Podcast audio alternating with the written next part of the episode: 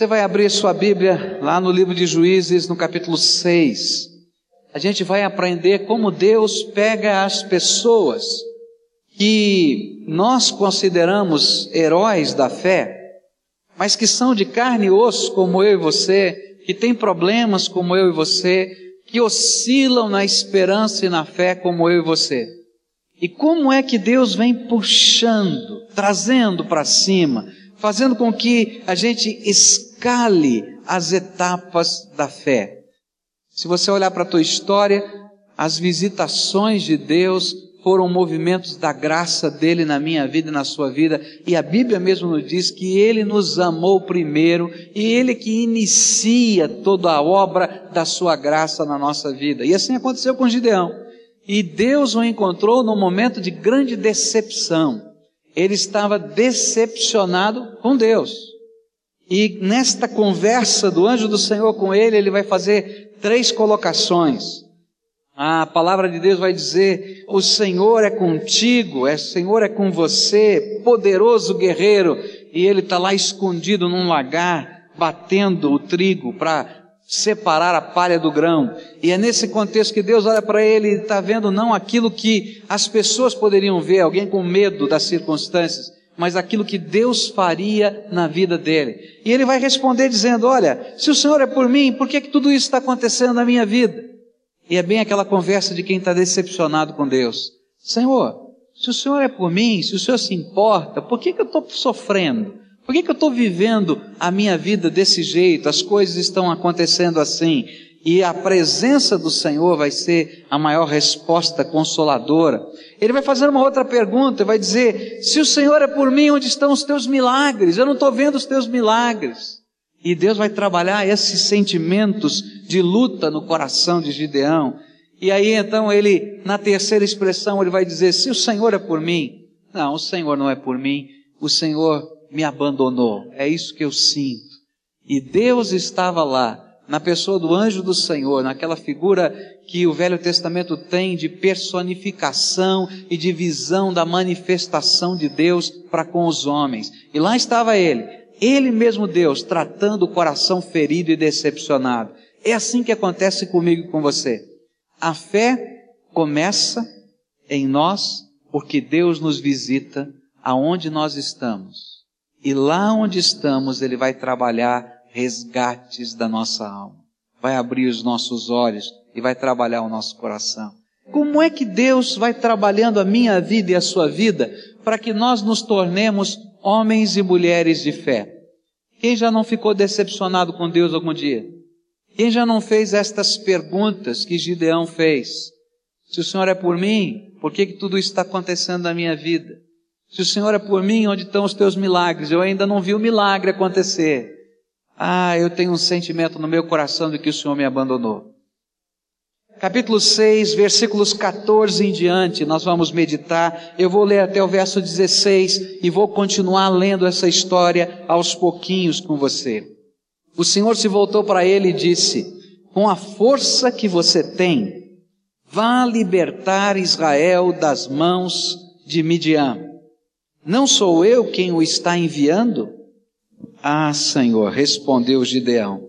Como posso libertar Israel? Meu clã é o menos importante de Manassés.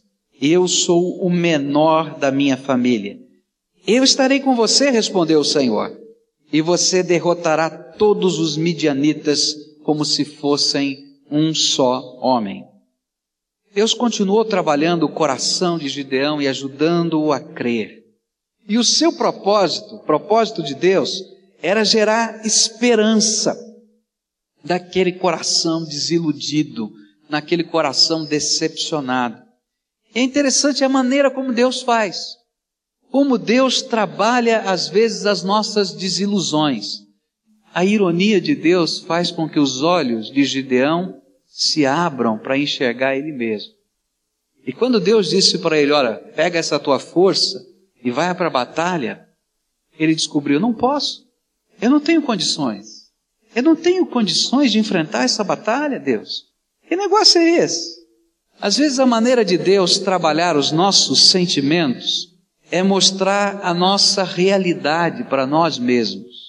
Às vezes a gente está decepcionado com Deus, a gente está angustiado com a vida, às vezes a gente está irado com as pessoas, às vezes a gente está olhando os defeitos de todo mundo e não está enxergando a gente mesmo. E Deus então às vezes usa de ironia conosco para dizer, vai, tenta, vai desse jeito aí, você não, não sabe, não consegue, então vai. E de repente cai a venda dos nossos olhos e a gente começa a entender quem de fato nós somos. E que na verdade o que nós mais precisamos é da intervenção do Deus Todo-Poderoso na nossa própria vida. Quando Deus disse para Gideão, vai na tua força, ele começou a dizer, não posso. Primeiro, porque o meu clã não é politicamente influente o suficiente para que eu possa mobilizar um exército. Mesmo que eu quisesse, Deus, mesmo que eu quisesse colocar toda a minha força eu não tenho influência política para levantar um exército e fazer uma revolução. E ele ainda vai dizer: sabe de uma coisa? Pior ainda, o meu clã, a minha família, não tem influência política e eu, dentro da família, tenho menos ainda. Eu sou o caçulinha aqui de casa. E é nesse contexto que Gideão está. Mas a ironia de Deus tinha um propósito. O propósito de Deus era mostrar que a força de que ele necessitava não estava na política, que a força de que ele necessitava para enfrentar as batalhas que estavam ali e que representavam até comida para sua casa, não estavam no seu background político ou familiar, não estava no contexto da sua capacidade de articulação, nem tampouco na sua força física, mas que aquilo que ele mais precisava era do Senhor na sua vida. Gideão, você não precisa de um lagar, você não precisa de uma roda maior, você não precisa de um boi, você não precisa de um exército, você precisa de Deus. E eu acho que essa é a verdade que Deus quer passar para a nossa vida. Você está no meio de uma luta muito grande, está enfrentando uma situação complicada e às vezes o sentimento do nosso coração é assim: ah, se eu tivesse, não é, uma costa larga política, ó, podia abrir uma porta para mim. Ah, se eu fizesse parte de uma associação A ou B que me desse contatos e que nesses contatos eu pudesse crescer profissionalmente. Às vezes tem gente imaginando isso. Ah, se eu tivesse, sabe o que você precisa? é do Senhor com você. A Bíblia diz que a porta que Deus abre, ninguém fecha. Mas a porta que Deus fecha, ninguém abre. Você acredita nisso? Que nós mais precisamos é da graça de Deus, é por isso que Gideão vai ouvir Deus falando: Pode ir, Gideão, não por causa da tua força, mas porque eu sou contigo. É interessante como Deus vai nos ensinando a caminhar pela fé. Eu não sei se você já viveu situações assim, em que você se sentia o pior de todos da face da terra. E de fato, às vezes, diante de alguns desafios de Deus, a gente se sente o pior da face da terra. O pior da face da terra. Mas é interessante como a graça de Deus vai à nossa frente e a gente descobre que a gente não vai na nossa força, mas a gente vai no poder do Espírito Santo de Deus. Quando eu tinha 14 anos de idade, eu trabalhava numa empresa de seguros na cidade de São Paulo, no centro de São Paulo, e começamos ali travar amizade com uma série de pessoas e testemunhávamos daquilo que Jesus tinha para a nossa vida. Já naquele tempo eu tinha uma vocação ministerial, eu tinha certeza que Deus me queria no ministério e eu testemunhava Jesus com alegria lá. Eu era auxiliar administrativo, trabalhava lá numa mesinha, mas estava lá falando daquilo que Deus tinha feito na minha vida com muita firmeza. E falei para minha chefe, minha chefe ficou impressionada com o meu testemunho e me levou para falar com o diretor da empresa. E o diretor da empresa ouviu meu testemunho, começou a chorar e disse assim: Não, você tem que falar essa, isso que você me falou para um amigo meu. Eu disse: Tá bom, eu falo para quem o senhor quiser. E de repente, numa tarde, eu estava entrando no jornal O Estado de São Paulo, era naquela época estava no centro da cidade de São Paulo. E estava lá o editor do jornal Estado de São Paulo, que iria me receber, porque aquele meu diretor tinha marcado uma entrevista com ele no gabinete do redator-chefe do jornal Estado de São Paulo, garoto de 14 anos. Aí eu cheguei lá na entrada, falei que queria conversar com o seu fulano de tal. Eu imagino a cara do segurança, olhou para mim assim, né? O senhor vai falar com quem? Ah, sim, pois não. Sua carteira de identidade, eu botei minha carteira, vou falar com a secretária e tal. De repente, não, pode subir. Eu subi, né? Cheguei lá e sentei na frente daquele homem e disse: e agora? O que, que eu vou fazer? Meus queridos, se a gente vai na força da gente, a gente não faz nada e nem chega a lugar nenhum. Mas se a gente vai em nome de Jesus, não tem porta que se feche. Se a gente vai em nome de Jesus para fazer aquilo que Deus quer, não tem porta que se feche na minha vida e na sua vida, porque é o Senhor quem vai conosco. Gideão, a tua força é grande, você consegue empurrar uma roda como essa, mas o que você precisa é que eu ande com você. Eu preciso ser a sua força. A tua vitória não está nos teus músculos, nem na tua influência, nem do teu dinheiro, mas na fé, naquilo que você pode descobrir andando comigo, porque o Senhor Deus é a nossa vitória.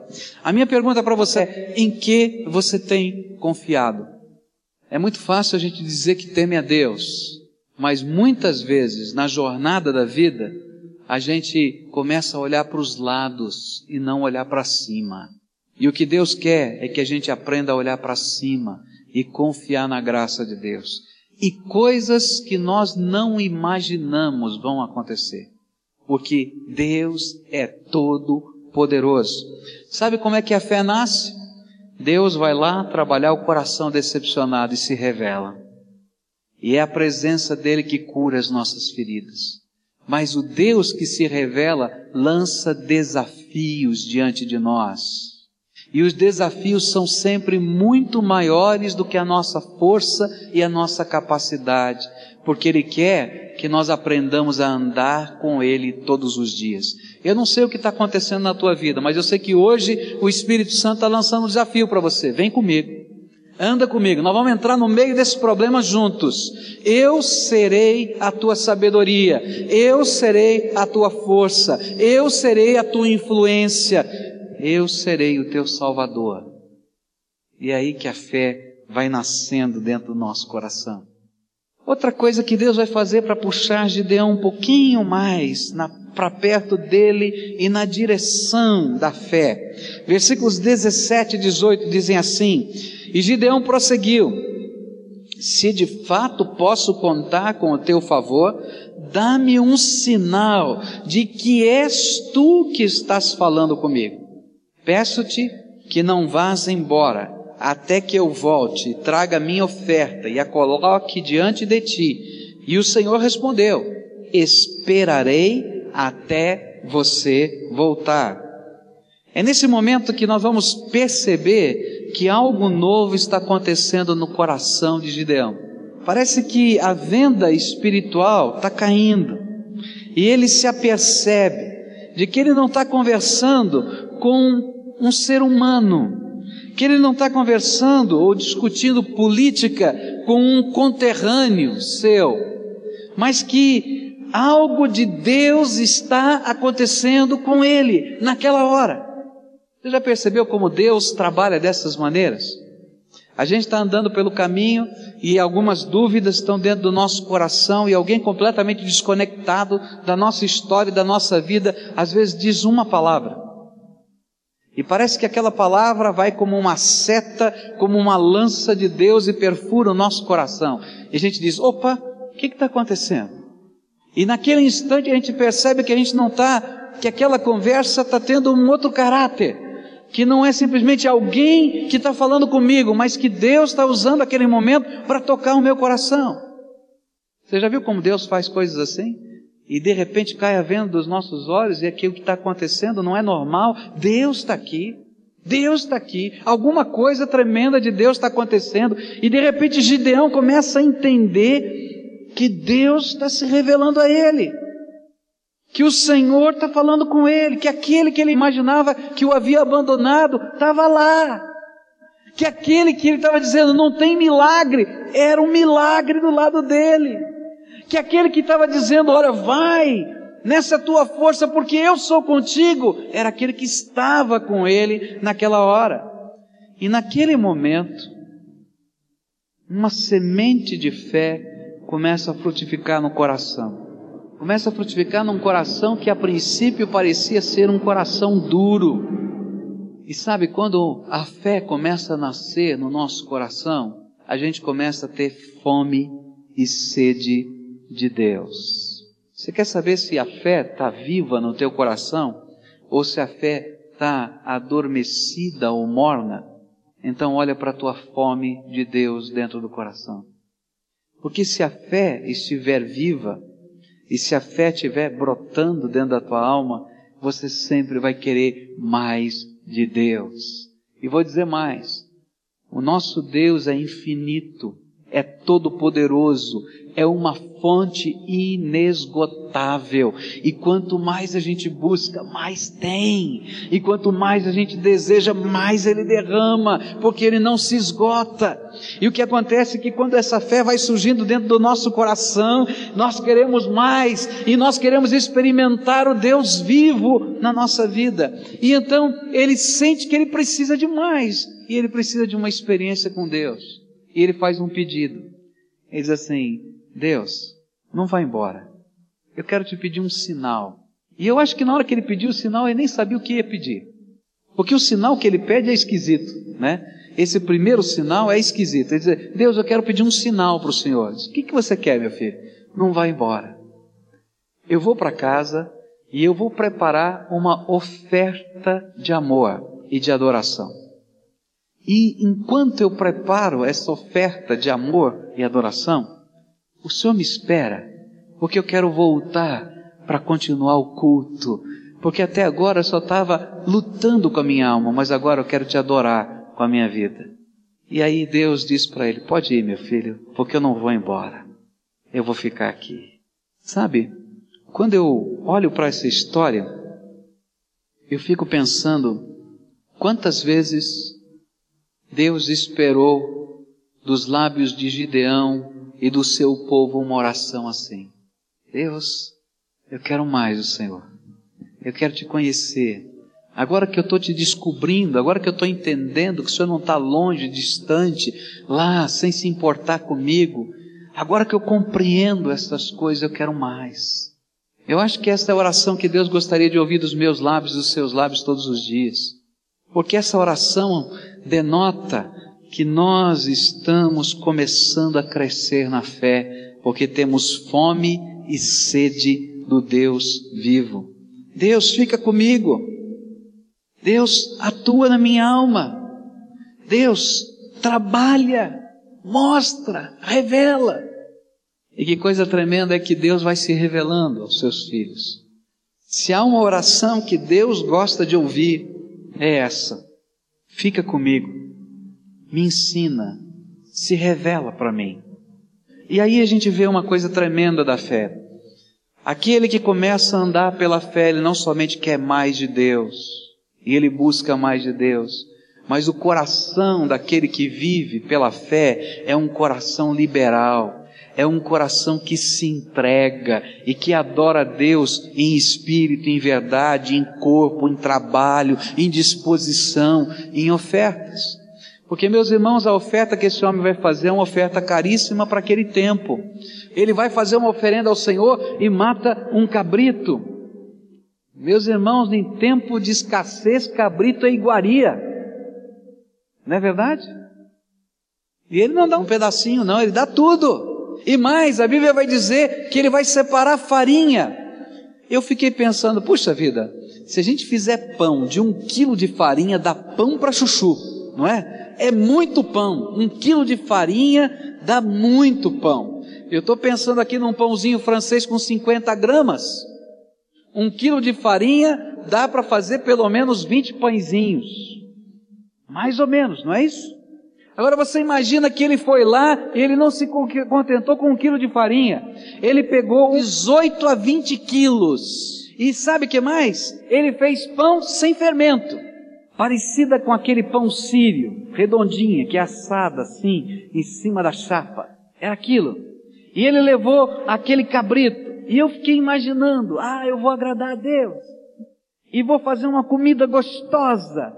Gente, eu fico imaginando Gideão sonhando, ah, eu vou fazer uma coisa tremenda para Deus. Mas mais uma vez ele vai ser surpreendido. Mais uma vez ele vai ser surpreendido. Ele estava lá dizendo, Senhor, me espera, eu vou agora comer com o Senhor, e eu fico imaginando o que ele estava pensando. Vou agradar a Deus com isso. O sabor tá bom para Deus, mas quando ele chega com toda aquela oferenda, o Senhor fala para ele uma coisa esquisita. Ele diz assim: Meu filho, põe tudo o que você fez em cima dessa pedra.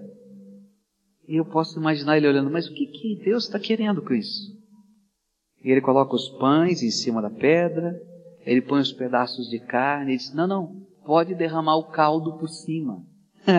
Aí ele pega a vasilha, olha para os pães que ele fez, não está entendendo nada e derrama o molho. E aí o Senhor toca a oferenda. E a Bíblia diz que espontaneamente pega fogo tudo, levanta labaredas. E ele fica impressionado porque aquele Deus que ele achava que tinha abandonado estava do lado dele. E aquele Deus que ele dizia: Onde estão os teus milagres? estava fazendo um milagre na frente dele. E aquele Deus que ele imaginava que ele estava abençoando, estava dizendo: Eu não preciso de nada, filho. Você acha que eu preciso comer esse cabrito? Você acha que eu preciso do pão? Eu estou muito feliz pela oferta. Não porque eu precise da oferta mas porque você me honra com a sua vida e com o seu melhor. Meus queridos, a fé vai brotando no nosso coração. Eu sou Gideão, que às vezes estou decepcionado com Deus. Eu sou Gideão, que às vezes estou confiando na minha força. E Deus tem que usar de ironia para mostrar que a minha força não é nada. Eu sou Gideão que está dizendo para Deus: Deus, eu quero ficar perto de Ti porque eu estou com fome do Senhor e sede do Senhor. Eu sou como Gideão, que às vezes imagino que posso fazer alguma coisa para Deus. Deus se alega quando você serve o Senhor com a sua vida, com os seus dons, com o seu trabalho, com os seus recursos financeiros. Mas, meus queridos, Deus não precisa de nada porque Ele é Senhor do céu e da terra. Ele recebe as oferendas porque elas são a expressão do nosso amor do nosso desejo da presença dele e da nossa fé. Todo pai já deve ter recebido uma pintura do seu filho, não é? Você lembra do tempo de escola? E aí o filho vinha da escola com uma pintura. Ele estava lá na aula e ele desenhou a família. Ou ele desenhou alguma coisa e ele pega aquilo que ele fez com muito carinho e ele vai e entrega para o papai. Ah, eu fiz para você.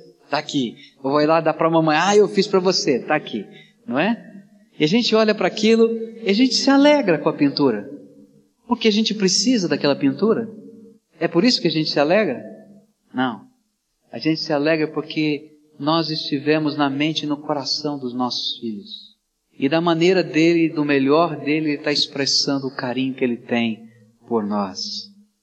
As ofertas alçadas nada mais são, meus queridos, do que a expressão do nosso reconhecimento da grandeza de Deus e do senhorio de Deus. Por isso, esse homem foi liberal. E assim vai. E diante da sua liberalidade, Deus vai fazer milagres. Não por causa que Deus precise de alguma coisa, mas porque daquele momento em diante, Gideão tinha se tornado um adorador. O decepcionado com Deus agora era adorador. Meus irmãos, essa é a minha história a sua história. O incrédulo vira adorador. Eu era um incrédulo, um decepcionado com Deus. Hoje sou um adorador, porque o Senhor foi lá me buscar aonde estava. E o Senhor teve paciência de trabalhar a minha alma dia a dia, passo a passo, e me fazer crescer na Sua graça. E é naquele momento que outra venda cai dos olhos de Gideão. Gideão estava tratando com Deus como se Deus fosse um ser humano. Mas na hora daquele milagre, na hora que fogo consome a oferenda, ele começa a ter medo no seu coração. ele fica com o coração apertado, a sua alma fica cheia de temor. E ele vai dizer, como está aqui na palavra de Deus, verso 22, quando Gideão viu que era o anjo do Senhor, ele só viu nessa hora, exclamou: Ah, Senhor soberano, viu o anjo do Senhor face a face.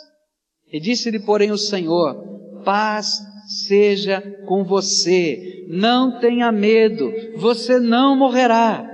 E Gideão construiu ali um altar em honra ao Senhor, que lhe deu este nome: O Senhor é paz. Que coisa tremenda é que agora caem as vendas todas. E ele vai descobrir uma coisa tremenda. A hora que ele vê que Deus está ali do lado dele, ele teme. Porque ele não está falando com um homem.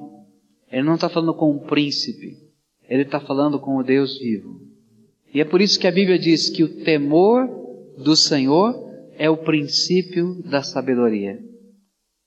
Muitos de nós não andamos em sabedoria nessa vida porque não tememos o Todo-Poderoso. Não reverenciamos a Sua presença e a Sua pessoa. Mas naquela hora, quando as vendas caíram, ele entendeu que era o Deus vivo que estava lá, Todo-Poderoso, Senhor. E ele teme.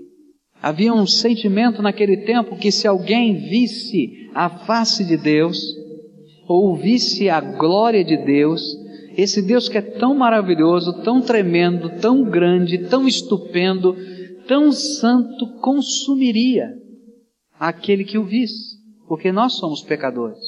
E naquela hora ele se viu nessa condição, o pecador que se aproxima do Santo dos Santos. E nesse contexto ele diz: Vi o anjo do Senhor, que vai ser de mim? E aí então a fé vai ter a dimensão tremenda da graça. A voz do Senhor ecoa, porque diz que o anjo do Senhor tinha desaparecido, e nesse contexto ele só vai escutar a voz agora. Paz seja contigo, Gideão. Você não vai morrer. Eu não vim aqui para te matar. Eu vim aqui para te abençoar, para te resgatar. E aí ele entende que Deus é o Deus da paz. E ele vai dar um nome para Deus. Yahvé Shalom. O Deus da paz se revelou. O Deus que foi me buscar na minha caverna, o Deus que me trouxe para perto dele, o Deus que tirou as vendas do meu coração, é o Deus de toda graça que se revela em misericórdia na minha vida. E daí em diante, muda a história de Gideão. Ele vai, provavelmente, naquela pedra, onde foi consumido aquele alimento, e ele constrói um altar. No fundo do quintal da casa dele tinha vários altares, vários altares aos deuses dos cananeus. Tinham lá o altar do deus Baal, que era o deus do trovão e do raio, que controlava as chuvas. Tinha lá uns postes ídolos que representavam a Zera, que era a deusa da fertilidade, que permitia que as terras produzissem, segundo o pensamento deles. Mas naquele momento ele entendeu que aqueles altares não tinham nada a ver com o Deus vivo e verdadeiro. Por isso ele constrói um novo e diz: Esse aqui é do Deus vivo e verdadeiro que transmite paz e reconcilia o homem com ele mesmo. E eu venho adorá-lo. Fé é uma descoberta encorajada por Deus, trabalhada pelo Espírito Santo, comprada pelo sangue de Jesus na cruz do Calvário, de que nós podemos ser filhos do Deus vivo e podemos adentrar a presença dele e ter comunhão com o seu Espírito, porque ele faz paz com os seus filhos, com os seus servos, e ele é o Deus da paz que se derrama sobre a nossa vida. Por que contar a história de Gideão para você? Porque eu e você somos como Gideão. A gente está vivendo a nossa vida, caminhando, no dia a dia, fazendo as nossas próprias escolhas, seguindo os nossos próprios caminhos, do nosso jeito, da nossa maneira, segundo a nossa veneta, e na medida em que nós vamos dando trombada com a vida e sendo esfolado pela vida, nós estamos a perguntar: por que, que o Senhor me abandonou, Deus? E a gente não percebe nem descobre que não foi Deus quem nos abandonou, mas nós é que temos andado por caminhos que se distanciam de Deus. Mas Deus é tão bom, tão bom, tão bom. E Ele te ama tanto, tanto, tanto, que ainda que os seus olhos não o enxerguem e não o discernam como Deus, Ele não desiste de você nem de mim. E Ele vai à minha procura. E Ele se revela de novo. E Ele nos pega onde estamos, lá nas nossas cavernas, nos nossos lagares. E Ele vai nos trazendo para perto dele, às vezes com ironia e às vezes com firmeza. Mas o seu grande objetivo é que as vendas caiam e que eu deseje de todo o coração e que eu seja um adorador dele voluntário. Não porque eu recebi uma herança de família, não porque eu fui obrigado por isso, por aquilo, mas porque eu descobri que Ele é o Deus Todo-Poderoso que me ama e que se importa comigo. Porque Ele quer que eu seja alguém que caminhe pela fé durante a vida. Mas uma fé que foi forjada e trabalhada pela graça, pelo favor que eu não mereço, de um Deus tremendo, todo-poderoso. E nessa noite eu queria convidar você a consultar o teu coração. Como é que está a tua história de vida? Nessas etapas da fé, onde você se encontra? Você é o decepcionado? Você é aquele que ainda não consegue crer no Deus Todo-Poderoso que pode intervir na tua vida? Você é aquele que precisa viver uma experiência pessoal e reveladora de Deus na tua alma. A Bíblia diz: Buscar-me-eis e me achareis quando me buscardes de todo o vosso coração. Você é aquele que hoje precisa trazer a maior e a mais difícil oferenda. Sabe qual é a maior e a mais difícil oferenda? É quando a gente se coloca no altar e diz: Senhor, eu por inteiro quero me dar a Ti. Se você é parecido com Gideão e gostaria de experimentar a graça de Deus sobre a tua vida, eu quero dizer para você que o Senhor está aqui. E é Ele que quem quer tocar a tua vida.